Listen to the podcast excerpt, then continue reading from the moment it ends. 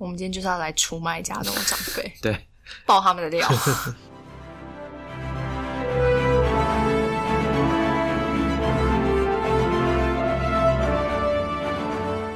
嗨，大家好，欢迎收听新建广播第二十八集，我是主持人 Titan。嗨，我是 Maxine。今天呢，我们要做一件事，我们要出卖，我们要出卖家中的长辈，要跟大家聊聊我们的家里的长辈是怎么使用数位产品，怎么使用数位科技的。这个题目怎么样？大家是不是很有感？好，那在开始之前呢，我们还是跟大家呼吁一下，就是如果大家喜欢我们的节目，要记得去 iTunes 上面帮我们打星，或者是留言评价，那或者是你也可以写信。或者是到我们的 Medium Publication 的这个 Show Notes，我们每一集的节目都有 Show Notes，让大家可以在文章底下直接留言跟我们互动，或者是更快的方法，你来 Twitter 上面直接 at Star Rocket 就可以把你对我们这一集的想法直接跟我们说，或者是我们推荐了一本书，推荐一个产品，你觉得好用不好用，你的想法是怎么样，你都可以来跟我们说，这速度蛮快的，大家就顺便，如果你没有 Twitter 账号，就顺便注册一个吧，我觉得是是一个好机会，你可以用用看。那当然就是不要忘了，也去订阅我们的科技创业周报，每个礼拜都会推荐适合工程师、产品经理或者设计师，或者是任何关心科技产业的读者听众适合的文章，会推荐给你。还有新的 podcast 节目。对，然后我们最近有新的编辑加入，一起参与制作我们这个科技创业周报，他是维达，大家也可以就是留个言给他，或是回信给他，跟他打招呼。你们看到的这个一开信这个引言就是他写的，对他跟大家就是 say hi 这样子。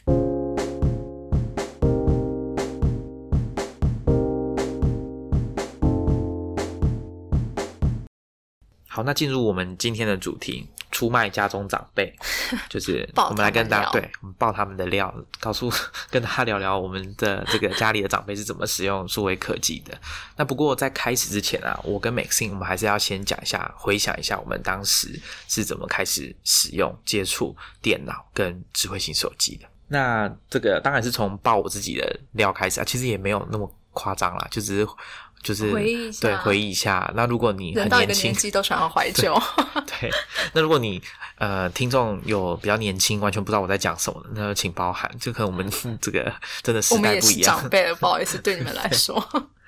我先讲一下我以前小时候怎么开始，就是第一次接触电脑这个东西好了。我如果没有记错的话，那时候应该是在学校。就是国小里面的课堂上，国小几年级？这个要讲是哦，好，对对对，Maxine 刚刚问我说国小几年级要说清楚，但坦白讲我已经忘记是几年级了，但可能是三年级或者是五年级，就是中高所谓的中高年级的时候开始有电脑课，然后那时候还要用那种软式的磁碟片，就比较大张、比较薄的，还不是这个三点五磁片哦，是更大的。这个我没有记忆。对，好好好，年 年龄有差距。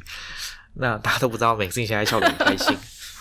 那那时候呢，还没有 Windows 九五，那时候叫 Windows 三点一。我忘记我有没有经历过三点零升级到三点一了，可能要查一下这个维基百科才知道。但那时候我确定就是还不是 Windows 九五，是前一代。那已经有图像的这个界面了，所谓的 GUI 故意好，但是是很简单的，没有像 Windows 九五那么多彩多姿。而且我还记得那时候我在电视上有看到新闻说，这个 Windows 九五发售，然后有排队的热潮。其实我仔细回想。起来就跟现在就是十几年前这个 iPhone 二零零七年发售的时候排队的热潮，我觉得比起来完全没有差别，就是一样，就是大家抢着要去买，而且那时候是盒装的软体，所以每个人拿到的东西都比那个包装都比今天的那个 iPhone 还要大很多。所以那时候我是应该是我第一次听到 Windows 九五的威名嘛，然后连带还有比尔盖茨这样。后来我在我叔叔他的电脑上，我就第一次看到 Windows 九五。那时候我我叔叔他就是从事资讯业，就是所谓卖电脑，在经销商相关的公司工作。他那个时候就已经走在时代的尖端了。算是他的选择的职业吧，就比较前面这样。但是我对电脑的注意力那时候应该还是国小生，很快就被游戏、电脑游戏吸走了，像大富翁啦、仙剑奇侠传啦，然后红色警戒啦。啊，那是什么？那应该是很后期的东西吧？就是 Windows 九五上面啊，就是小时候大家在玩的游戏啊，你应该有听过吧？你应该有听过了，有听过，可是我就觉得那个应该对我来讲是已经它是磁碟片啊，它也是好多张磁碟片，你要一一的放进去，然后到了后来还有光碟。好了，我只记得踩地雷这个而已。哦，踩地 那是内建的游戏。那另外一个有比较印象深刻的就是我第一次上网的时候，第一次上网其实我不是在家里，也不是在我叔叔的电脑上，应该是在我邻居邻居家他新安装的电脑。那时候好像硬体是很新，而且是第一次连上网，所以我就对那个声音拨接的那个声音就很有很有感。好，那大家大家请听什么是拨接的声音。如果你从来没有经历过这段话，你可以听听看。对。那当时还有同步，还有那个很有名的电影《You've Got Mail》电子情书，就是汤姆汉克斯跟这个梅格莱恩演的那部电影，我印象很深刻，就是在讲电子邮件，他们两个就是在发电子邮件跟线上聊天室聊天。那那时候上网就在邻居家，我还记得那时候首页就是连到中华电信，然后我不知道为什么啊，就是那时候我还有学会一招，就是按右键，然后另存图档。就是那个，你可以把网络上的图直接复制下来，变成你的桌面。我还记得，就是那时候学会的。那时候因为网络上的图片啊，解析度超级低的，就是那个很难看啊。然后加上 CRT 的那种印象馆的荧幕，跟现在比起来，真的差差非常多。那现在回想，我都还记得说它的解析度真的比较差，就是远远的肉眼就可以看到说这个图怎么这么的不清楚。所以那时候我就很希望我父母赶快买一台电脑给我啊，因为想要玩游戏。所以你那个时候的使用频率算是蛮高的，是不是？没有没有到很高，因为而且我父母就是有严格限制我使用的时间啊，一个礼拜可能只有哪几天的哪几个小时你可以使用电脑这样子。那我也不知道怎么说啦，是要说这样我就错过了这个变成电脑高手的这个契机了？没有。这个时候呢，我对电脑的了解就是我们以前学这个 Windows 三点一的时候，我们还要打指令，就是开机之后你要打指令。然后它才会真的开始，就是完成开机，让你进进到作业系统里面。那那个指令我早就已经忘记了，哈大家可能有些人还记得。那 Maxine 你呢？你你你的那个应该跟我有一点不一样吧？我觉得其实大致上好像不会差到很多，虽然我们有几岁的差距，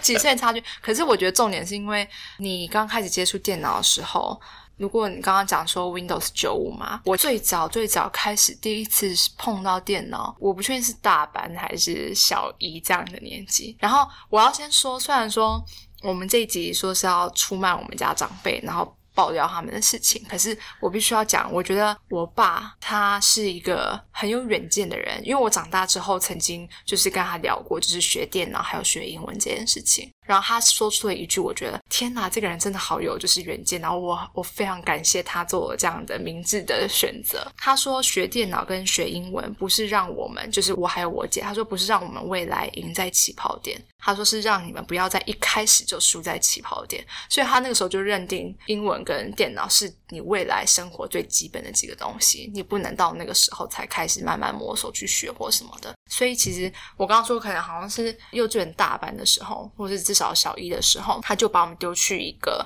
教电脑的，教儿童电脑的一个电脑课或补习班或什么的。然后我记得那个那个补习班叫做什么小博士。我觉得我这几天回头去查，已经就是没有了。可是因为其实那时候真的很小，你想大班跟小一，其实我不是真的很有印象，说我当时是怎么去学的。然后对那个画面其实也不是很有印象。我从头到尾记得大概就是小画家，我可能玩的很开心。然后还有我刚刚讲踩地雷比较有印象。那后来呢？到了就是。国中、高国中的话，因为小学其实也开始慢慢有电脑课，然后我觉得我应该在资讯科技这方面的慧根也不够，所以我其实上课好像也都没有很专心这样子，所以我其实对小学的时候学电脑这件事情，好像就是完全没有什么印象哦。但是我对我的电脑老师。小学电脑老师有印象，我很讨厌他，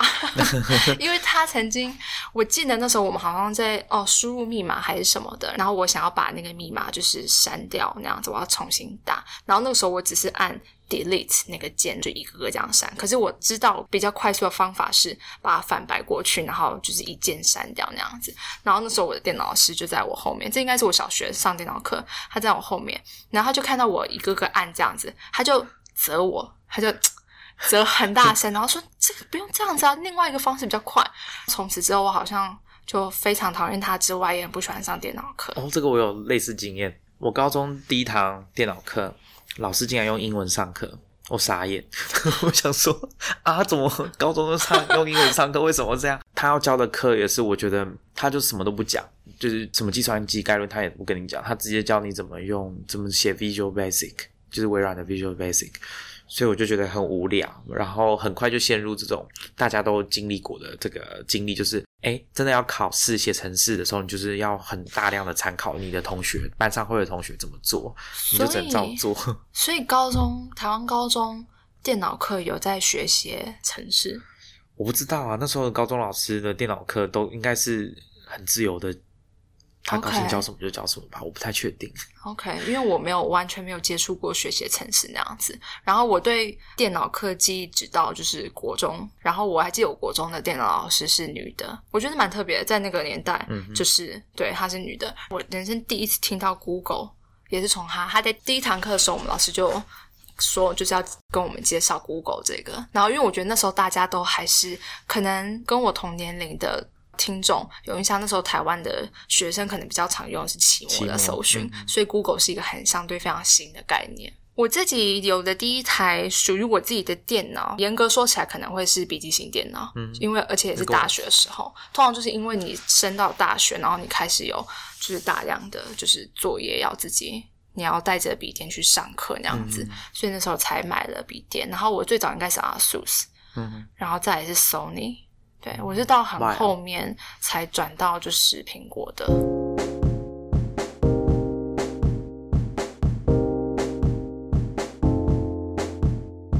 这样讲，呃，我第一台电脑应该说，我第一台电脑是我爸，就是我上大学之后他组装给我的。那为什么是我父亲组装呢？是因为那时候那个时间点，他其实是比我还要懂电脑的。就是我高中要升大学的时候，他其实比我还要懂电脑。那早期我刚开始学电脑的时候，我是比我父母还要更懂电脑怎么操作的。但是因为经历了国中跟高中这个升学的摧残嘛，没有了，我乱讲。但是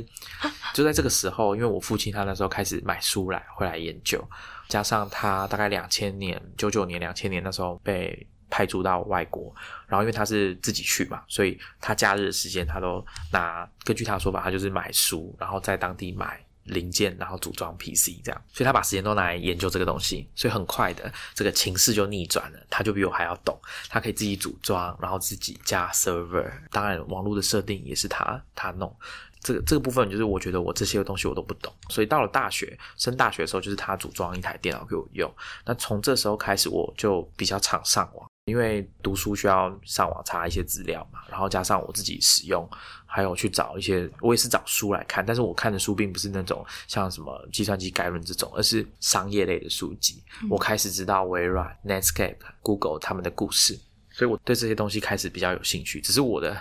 方向好像不太对，就是不是不是个我的方向就不是说啊，我要学习写程式，要设计一个产品，设计一个网页出来这样子。那回到我我爸的部分哈，我父亲他那时候因为派驻在外国，所以他就开始要教我妈用，要教我妈用电脑，这样他们两个人才可以连线。不管是早期的雅虎奇摩即时通，或者是微软的 MSN，他们可以打字，然后可以用语音的方式跟对方讲话。那后来还有加入这个 Skype 的视讯，就视讯功能，开始有这个逻辑的这个视讯镜头出现在我家，这样。那那时候，也就是我妈开始学会上网的时候，她打字还比我爸还要快。我记得，那那时候唯一就是一个，她可能偶尔会忘记要怎么 切换中英文输入，可能平常不太需要用到英文。但是啊，这个后来我们讲个人电脑 PC 嘛，那后来还有一个叫网络的东西。那我爸他比较特别，就是我要准备今天节目嘛，我又特地回去访问了一下我的父母啊，我爸居然跟我讲说，他那时候大部分遇到的问题都是用看书来解决。我就说，难道没有跟书上不一样的状况你要解决吗？然后他的回答是他印象中很少有这种状况，很少有书上没有的。那我对我来说，我是觉得蛮离奇的啦。那也因为这样，他不太常上网去找问题的解决方案，所以他他对网络的熟悉程度，即便他已经很懂这个 PC 该怎么组装，然后系统要怎么设定，然后他自己也开始自学一些绘图软体这些，可是他对于网络的理解。他就比较陌生，我认为他比较陌生，然后他也不会在网络上买东西，所以那个时候他大部分在电脑上面操作都是离线的操作。应该说还是有联网啊，但是不需要他，就他不需要一直在网络上面到处乱逛这样。对对对，他不会在网络上乱逛。我觉得这是呃，他跟我那时候刚开始比较熟悉网络的时候的最大的差别，就是不会在网络上乱逛。然后另外一个是我猜可能有一些影有一些影响，是因为我刚刚漏讲了一个蛮重要的东西啊，就是我高中的时候虽然对电脑也不太懂，可是因为高中的关系，我学会了一个东西叫 BBS。嗯所以开始知道说哦，在网络上社群社交这件事情，然后跟我的同学，然后有 ID，然后会有一个班级的这个版，然后还有各版啊之类的。后来我是从 BBS 开始，就是比较知道哦，有有社群这件这件事情。后来我记得雅虎雅虎奇摩还有一个很重要的啊，叫做雅虎奇摩家族。对啊，对，那个东西也是 那个让大家开始我我觉得很多人开始接触社群的概念更早一点，当然可能是从 BBS 开始，那就稍微晚一点的，可能就是从家族开始。我是从家族开始的，因为那个时候是几乎是每一个班级都会有自己的对。对一个，然后在上面各种的就无聊在上面讨论，或者是办投票那样子。对，没错，就我觉得那就是早期我们这一代的人开始知道社群这个概念的起点吧，我猜。对，那我妈跟我爸差别就在于，她会在网络上乱逛，她会去看很多新闻资讯，或者是她的股票之类的，她就是会看这些东西。那我爸就不太上网。然后另外一个很特别的就是，我后来有教会我妈怎么修照片，就是修各种数位相机拍的照片。然后我跟我爸都花很多时间在教我妈怎么上传照片到电脑，就是那个记忆卡，然后你要用 U 那个 mini USB 把你的数位相机跟电脑接起来。我妈在这部分完全就是记不起来，她永远都会忘记要怎么做。但是她有一个东西，她记得很熟，就是怎么修掉皱纹，就是 怎么用啊。对，开始出卖，开始爆料，对开始爆料，就是她她对于这个修图照片的其中一些特定的功能，她非常的熟悉，就是消掉自己的这个皱纹的部分，或消掉别人的皱纹，她也会把别人的皱纹消掉。那这个地方他就很熟悉，所以我我的观察其实也很很简单很直白，就是常用的功能他就会记得，但不常用的东西他很快就会忘记，嗯就是就真的没有在用。那加上这些东西可能真的在设计上有一些时候并没有那么直觉，所以他就他就比较容易忘记。我的观察是这样。这样比起来，我觉得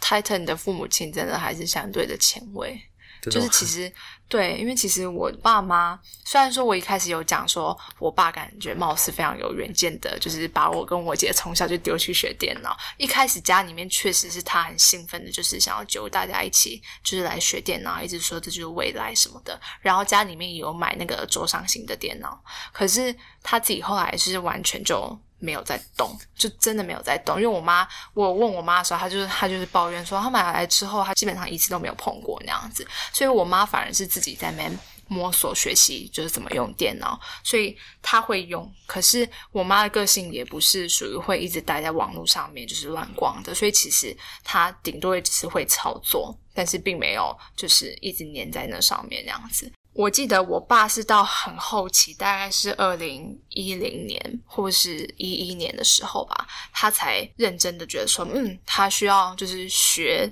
怎么上网这件事情。因为我觉得那个时候二零一零年其实已经是超级普及的时候了，嗯对啊他才说他要开始学电脑。然后我我印象非常深刻，就是我原本的设定是帮他都开好机之后，我教他怎么上网这件事情。因为二零一零年那时候上网已经比以前就是很简单了，你就可以很快速的上网，你不用学什么拨接这些东西。然后呢，我还记得我都是把它弄好之后，然后跟他讲说怎么上网的时候，他就很急的说：“你等一下，等一下。”而且是那种急到就有点想生气那种，就是你等一下，你动作不要那么快，我看就是你一个一个来，我看不懂那样子。然后我就好一个个来，就是从哪边开始？他说你要从那个怎么开机开始，就是那个按钮在哪里，从那一步开始。然后说我又把整个电脑关掉，就告诉他这个按钮在这边，你按下去之后要等，然后之后登录或什么什么东西的。我印象最深刻是他爆掉了，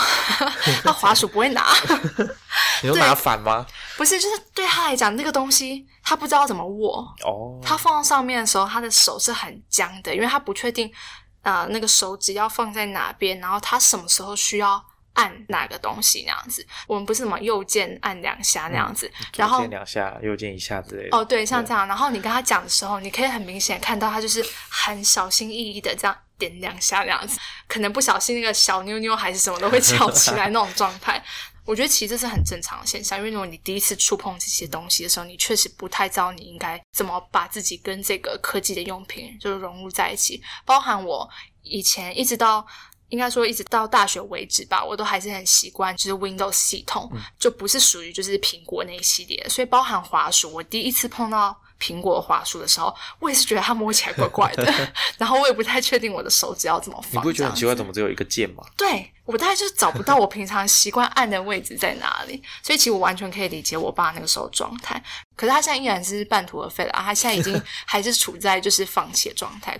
嗯，我觉得这跟他自己本身的工作，还有他到底有没有那么需要用到电脑，还是有很强的关系。因为他其实不太需要自己去查很多东西，所以他真的没有这个习惯或需求，需要每天上网，然后每天自己去查资料这样子。可是那个时候同步，我还教他的，除了上网跟使用电脑之外，我还教他去认识一些我们现在大家都很熟悉的大的科技公司，比方说 YouTube。然后 Facebook 或者是 Google，然后甚至是中国的百度或什么的，因为他那时候也开始注意到，可能新闻上开始慢慢很常听到这些词，然后或者是听到年轻人开始说什么。对，然后或者我们在啊，年轻人都在用脸书啊这样子，然后他也会好奇说那个东西到底是什么。所以我印象很深刻的是，我就把这些公司的 logo 全部都打出来，就是还很好的就是帮他写介绍，说这个公司是什么，他在做什么这样子，然后就印出来给他，然后就很开心。他说：“对对对，我就是要知道这些事情。”对，可是我不确定他现在还就是有没有真的记得。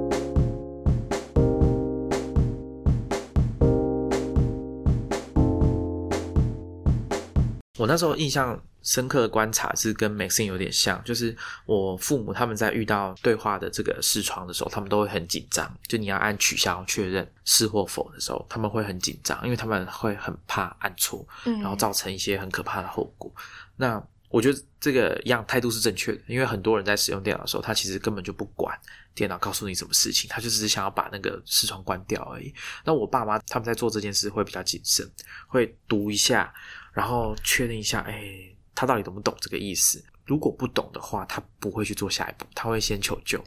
我这边想要爆另外一个人的料，不是 长辈，不是父母亲，是曾经出现在我们 podcast 节目上的那一位，就是进驻创业家，就是 Lawrence 大大。因为我其实我自己有时候在接触一些新的软体的时候，就是电脑里面新的东西我没有见过的时候，我也是很谨慎，然后我会想要看完所有的简介，我不太敢按，就是一直乱按或者什么的。然后他就会跟我说，他曾经跟我说，你就是一直按啊，就是一直按往下往下还是什么的。他说不要怕，不会坏掉。对，所以我觉得每个人就是接触电脑的时候的那个嗯心态或操作的习惯不太相同。观察这些现象蛮有趣的，大家也可以就是回想一下，你你在教长辈使用的时候，他们的反应是怎么样？有没有真的很特别？就是他明明也不会用电脑，可是他展现出来的自信却超乎你想象。不知道有没有这种？可是我小时候真的会很怕电脑会爆炸还是什么？爆爆炸会太夸张。我会，因为你毕竟小时候那个主机现在也是啊，是一台那黑黑的，然后它有时候会有声音，会发热或什么，然后你真的不是很确定那个东西它什么时候会发生什么事。那我前面有跟大家说嘛，就是说在用 PC 的时候，大部分的时间就是我爸都比我懂电脑，然后一直到我升大学之后，我才开始呃对网络就是比较熟悉，然后花比较多时间在上面。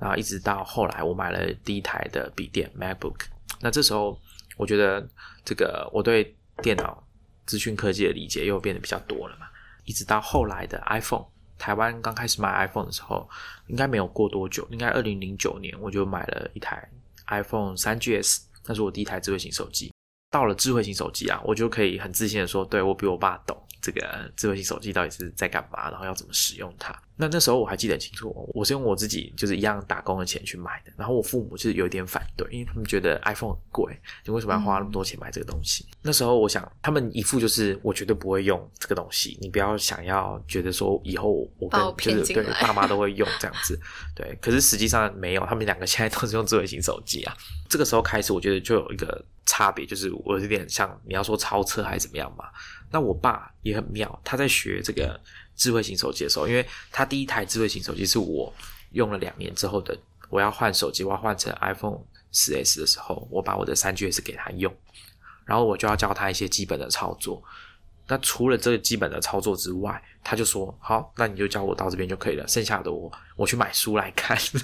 然后他就是他就是买书来看。真的是一个人好学的，他什么都依赖书。而这我觉得蛮蛮特别的啦，很多人、嗯有一些人也是这样，像像张宏志嘛，他好像也说他很多知识，各种知识他都是从书上看来的，可是我觉得真的很好哎、因为像我爸的话，他就会他永远都是叫我们来处理，哦，对他不会自己去不一样了，摸索这件事。对，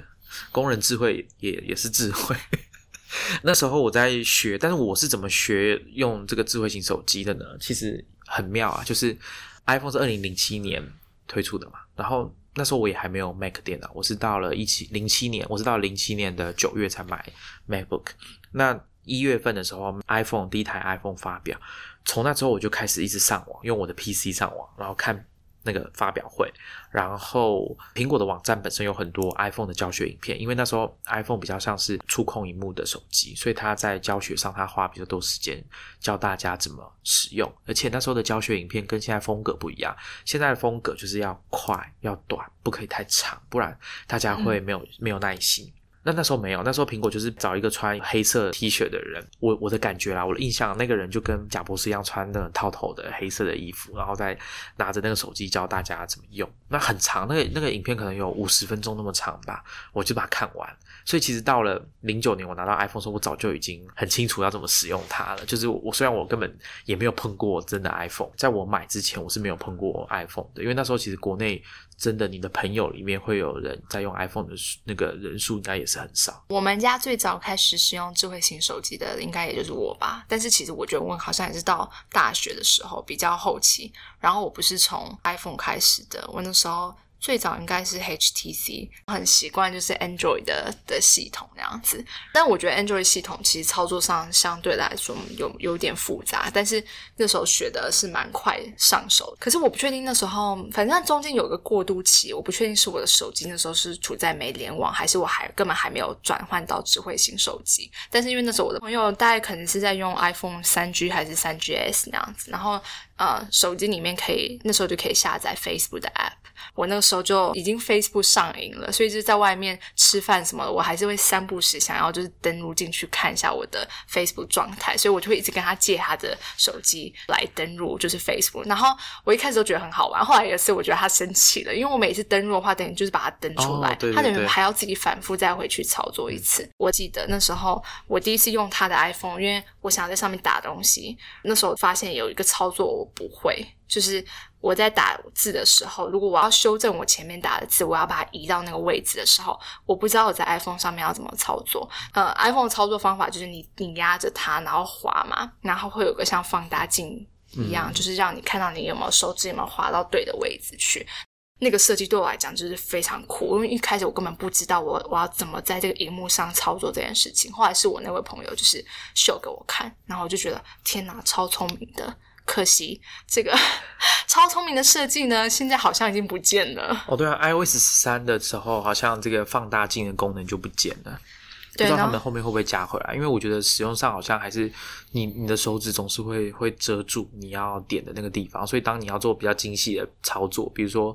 你要在字母之间移动的时候，你可能就会抓不住。其实我爸妈在用就是智慧型手机上面，我觉得那个那个门槛对他们来讲，好像真的相对于电脑就是简单很多。整个步骤上面，就是他们不用记太多东西。但是我觉得他们很常碰到的一个困扰，我觉得可能很多听众也会有碰到这个困扰，就是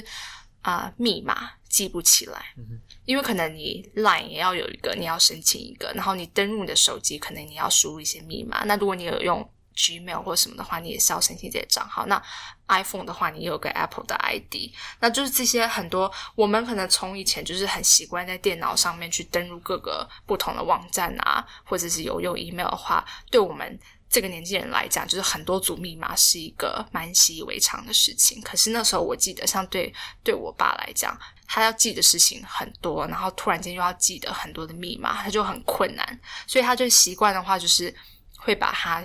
啊、像写小抄一样，就是把它抄下来。然后不然，后来是我们就是让他这样抄下来，因为他以前常常发现他没有办法登录的时候，他第一个直觉就是会先叫我们，就说：“哎、你们有没有人记得？”然后我想说，我怎么会去记得？就是你应该要自己去记得那样子。后来变成我们自己真的会帮，就是家中的长辈去记他们的密码，就是以防万一他们真的没办法登录的时候。然后，而且他们在设定密码的时候，嗯，可能为了方便记，所以就是也不见得有很好的就是治安的一些概念这样子。讲到密码也是，就是我我爸他，其实我上一次去说采访他们的时候啊，我有提议说要不要帮你们就是安装这种所谓密码管理的软体一些 App。他后来想想，他还是就是没有接受我的提议，他还是说这个密码的部分，我爸妈他们觉得自己要记的密码其实没有很多，就是几组而已，所以还好。他就他就觉得说，他把密码记在笔记本这个做法就可以了。那我是觉得我不太确定，我我觉得我之后还是会再说服他一次，因为我觉得我妈可能她的态度可能是觉得说，哎，有很好有工具为什么不用？就是还要用这种老方法，而且每次我密码忘记都还要透过，就是透过我爸，就觉得很没有自主权的感觉，对不对？那我觉得大家也可以回去观察一下，就是很多人都会说爸妈都要叫。叫我们去当这个叫什么 IT 人员之类的嘛，对，然后就是或者是亲朋好友都要把你当电脑老师这样子，那这种依赖性或者说没有自主能力去处理这个问题的时候，你你可以想一下说，这个对他资讯的取得或者是运科技的运用上面，是不是会遇到一些问题？那后来根据我的观察，就是我的父亲在我爸在用这个 iPhone 的时候，大部分的功能都是集中在比如说用 Google Maps 导航，然后查地点。好，这他很常用到。那另外一个就是相机，我我觉得我爸还蛮会拍照的。他以前就是在用那种底片相机的时候，他就他拍出来的照片就比较好看。那剩下其实怎么没有，我讲到相机，我又想爆料，就是 我们家长辈拍照的时候都不会把镜头擦干净，哦，我的天！真的是每次拍出来都雾雾的，然后我都会觉得说，你们看这个照片拍出来，你都不会觉得雾雾的吗？那其他的部分就真的很少，就是电话跟 Line，就是他对于 App 他可能嗯、呃、还没有领会到这个 App 的神奇好用之处吧。不过我觉得最近有一点改善，他不知道我忘记他从哪里看来的，他竟然会用拍钱包去付这个停车费，所以我觉得算蛮不错的。嗯那根据他的说法是，他是好像是看到就是那个账单上面啊，应该就是他缴停车费的时候吧。我不知道是不是他看到停车费要缴停车费的时候，看到拍钱包的广告，说可以拿来缴停车费，所以他就去下载那个 app，然后绑定他的信用卡，就开始使用了。这是我最近知道他就是比较不同于以往的使用智慧型手机的地方。那我我妈呢，她她也是一样，她跟她以前在用网络的时候也很像，她会比较会愿意乱逛，可是她也是不太会下载新的 app，她不会像我一样去逛。那个 App Store，或者是看人家讲说最近有什么新的 App 可以玩，可是他我会帮他装一些，比如说他就会看新闻，他他比我爸更关心时事吧，我觉得。然后呃，他也会，当然 Line 这个是很重要的一个部分，就是他们跟亲友联系，这个 Line 扮演非常重要、极端重要的角色，不管是要传关心的讯息、早安的讯息、长辈图，还是各种虚假的。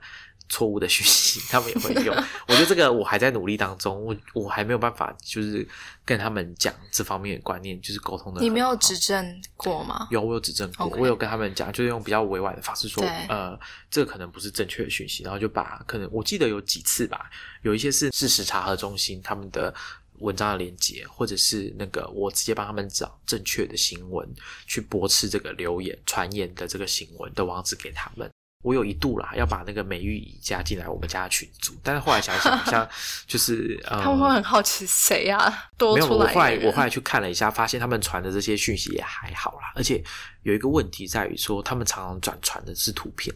美玉仪可能没有办法发挥它的功能，所以我后来就没有在第一时间把美玉仪这个 lie，but 把它加进去。那但是我觉得有必要，就是慢慢的跟他们讲说，你在转发这些讯息的时候很，有很高的几率这个内容是有问题的。对，因为我也有碰过长辈，就是传可能像是政治的一些错误的哦，不是政治的，呃，社会议题，关于就是同性，然后还有艾滋病这样子，甚至其他健康，就是他们很爱传一些、就是、健康资讯。对，就是情广传那样子。哦，然后我就会跟他们说，就是这类讯息你需要，因为你你自己也不不知道一开始是从哪边来，事实上有很多就是你可以去查核，就是你换个角度想，你也不会希望跟你不实的讯息也是透过这样的方式传出去，家里长辈就会稍微比较哦，好像有慢慢就是听懂这样子，我觉得这个蛮难的，需要耐心啊，就是这真的需要耐心。对，而且不见得真的可以成功。就是你虽然可能很努力了，但是最后效果可能也不好。我我觉得这是可以理解的要。避免吵架，很容易就是会会有吵架的状况。另外一个我观察到，当然我想大家都会观察到，我刚刚每次有讲到密码嘛，然后另外一个是这个会把自己放大这件事情。像我爸，我爸不做这件事，但我妈她就会，可能是因为她真的很常用到那一台，就是那台 iPhone。几年前开始，她从 iPhone 四 S 荧幕那时候还小小的，他就把自己放到最大，所以我每次在帮他弄他的手机的时候都很不习惯，就是那个画面能塞进去的字都很少，然后整个界面都会跑掉。然后到现在他换了比较大的，换到 Plus 的这种荧幕比较大，六点多寸的吧。我觉得那个那个画面我还是很不习惯，就是因为它依然还是会放大。对它还是直接一口气把它调到最大。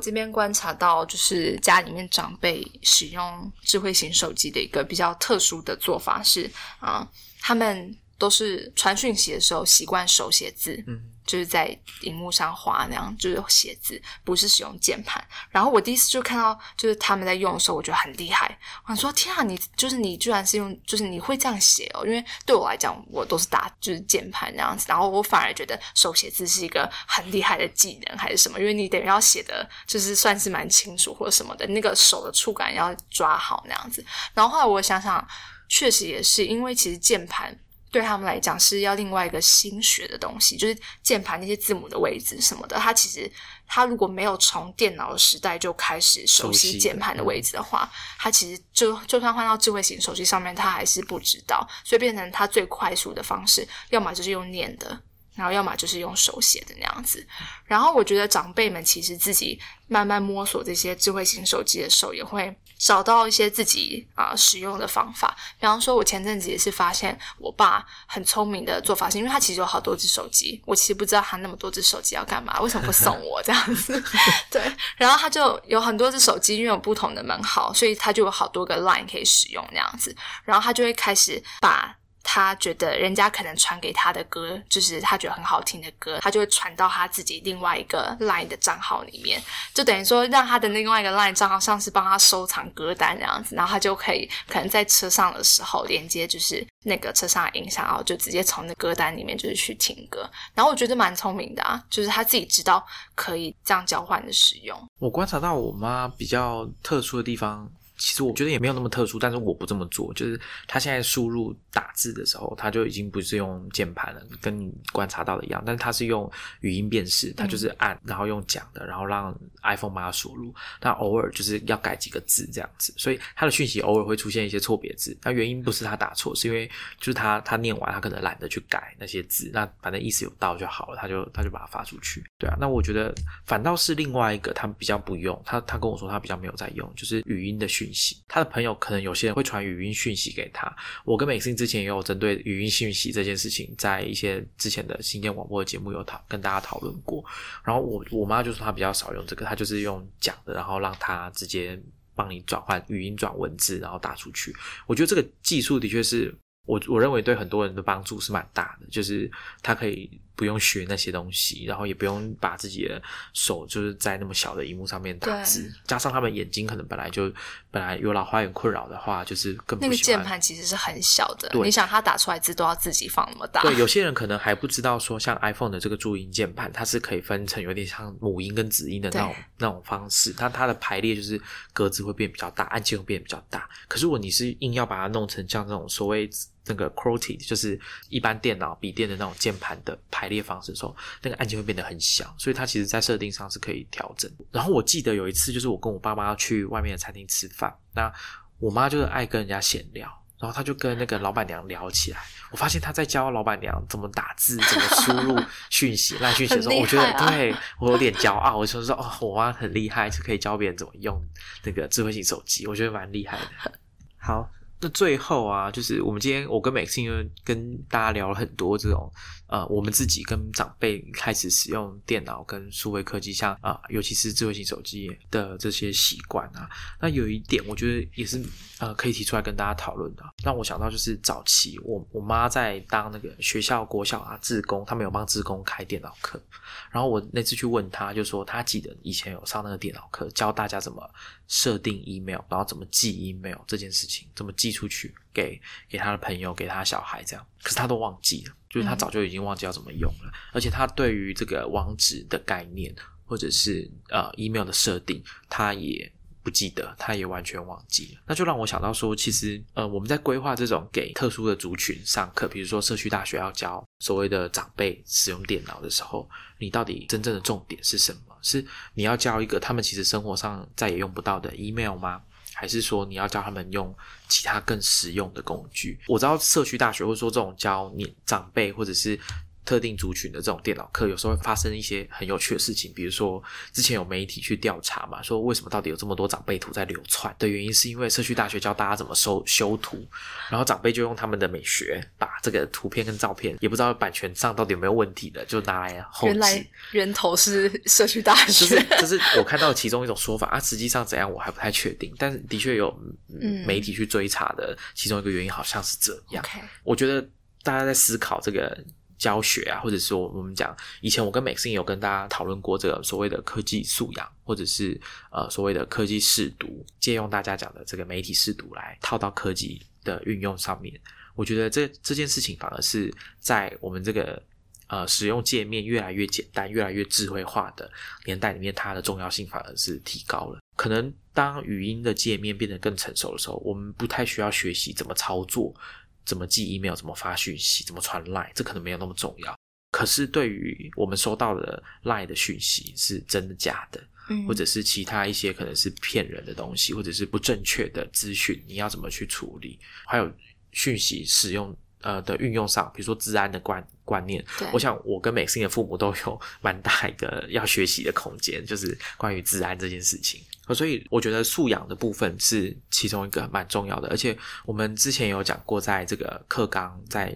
给学生的课纲过，应该是国中生开始有这个所谓的科技素养。那我觉得我大概看了一下一些采访新闻，还有这个课纲的东西，我会比较担心的是，我们对于素养这件事情会不会太注重在技巧。就是使用软体或者写程式这些事情，或者是我还有看过有有的老师他们会接受采访的时候，他会讲说：“哦，这个态度也很重要啊，他们不能随便把东西弄坏啊。”那我觉得这个层次应该再高一点，不是说只是担心他把学校的平板或者是电脑用坏掉这样子而已，应该是要提升到一样要辨别资讯的真假，然后怎么去使用。避免这种在网络上霸凌别人的行为，借由这种匿名的形式这样子。那另外一个就是界面的设计啊，我刚刚跟美信就是我们有讲到这个界面的使用上面，像我妈她就会把字都放的很大嘛。对。那我觉得这个在使用上可能某种程度上也会造成一些不方便。我觉得这个现阶段可能有几个方法，像我可能就是啊，那我可能要再买一台平板给我妈，让她用起来会比较舒服。就算把字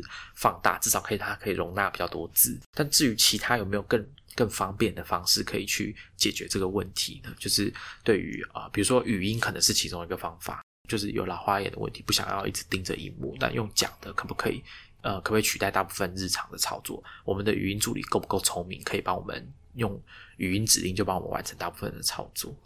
对，我觉得这一这一关于这一题，其实也是可以邀请我们的，就是如果是工程师啊、产品人或设计师的啊听众朋友，就是一起来思考一下，就是当我们在开发这些数位产品的时候，我们有没有特别去针对某某一个特定的族群去思考到他们的需求？比方说刚刚说的，呃，因为年长的人他看不清楚，所以他自己也放很大。就是这件事情。那其实现在，当然，现在网络上面有很多，现在应该说现在的很多产品开发已经开始顾及到可能是身障人士，那他们有特别需求，或者听障人士、视障人士这样子。可是网络上面有开始慢慢注意到，但是这一块讨论其实相较于就是啊，给一般大众。的使用的这种讨论还是其实很少。那给年长的人、老人这一块其实又是更少的，因为我相信他们使用上面的需求，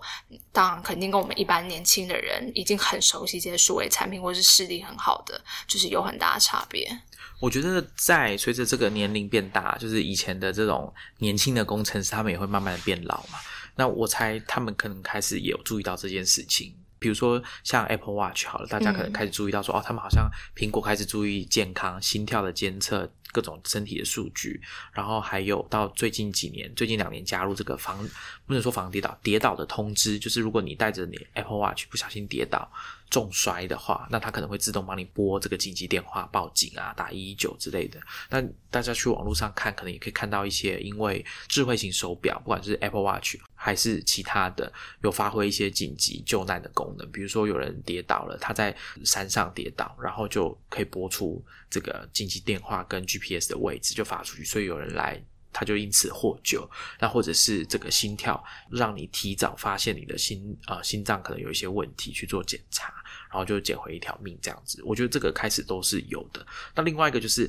其实一直针对呃所谓银发族的市场一直都有，只是他他们不是主流。那随着比如说像台湾我们在讲说高龄化、老人化的这个社会的来到，我觉得他们会。占据了这个大家注意力，或者说会越来越主流，可能很多产品在设计上都必须要照顾到这个族群，或者说针对这些去做设计。那我觉得以后我们应该会看到越来越多这样子的案例，就是大家也可以期待一下。那或者是如果你是做产品的人，你可以关注这方面的议题，我觉得是很值得思考的。而且有时候其实适合年纪大的人，或者适合长辈用的科技，说不定年轻人来用会也觉得蛮不错的。比如说像按摩椅好了，我相信很多上班族三四十岁，你们也是很爱按摩椅吧？很需要啊。对。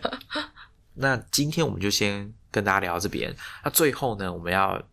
就是邀请我们的听众。今天我跟美心讲了一些我们自己跟我们的父母在使用电脑跟智慧型手机的一些他们的习惯或他们使用的方法，或者他们遇到的困难。那我们想要邀请各位听众，你们也来跟我们分享一下你观察到的长辈的使用数位科技，或是你以前在学数位科技的时候，你遇到的一些困难，或者是一些好笑的事情，就欢迎大家到比如说我们的 iTunes 页面留言，说你要回复这个第二十八集的内容，或者是你可以写信给我们，或者是在 Twitter 上面直接 at Star Rocket，然后跟我们分享说，哎，你的观察到长辈怎么样啊？或者是有有谁，就像像我刚刚在节目讲的，你在教他的时候，他都很淡定说。这些我都知道，很冷静，他也不紧张、不慌张，很快，学习力很强。你也可以跟我们分享这样的案例，我觉得这个反而比较特别。对对，好，那我们今天就跟大家聊到这边，我们下次见，拜拜，拜拜。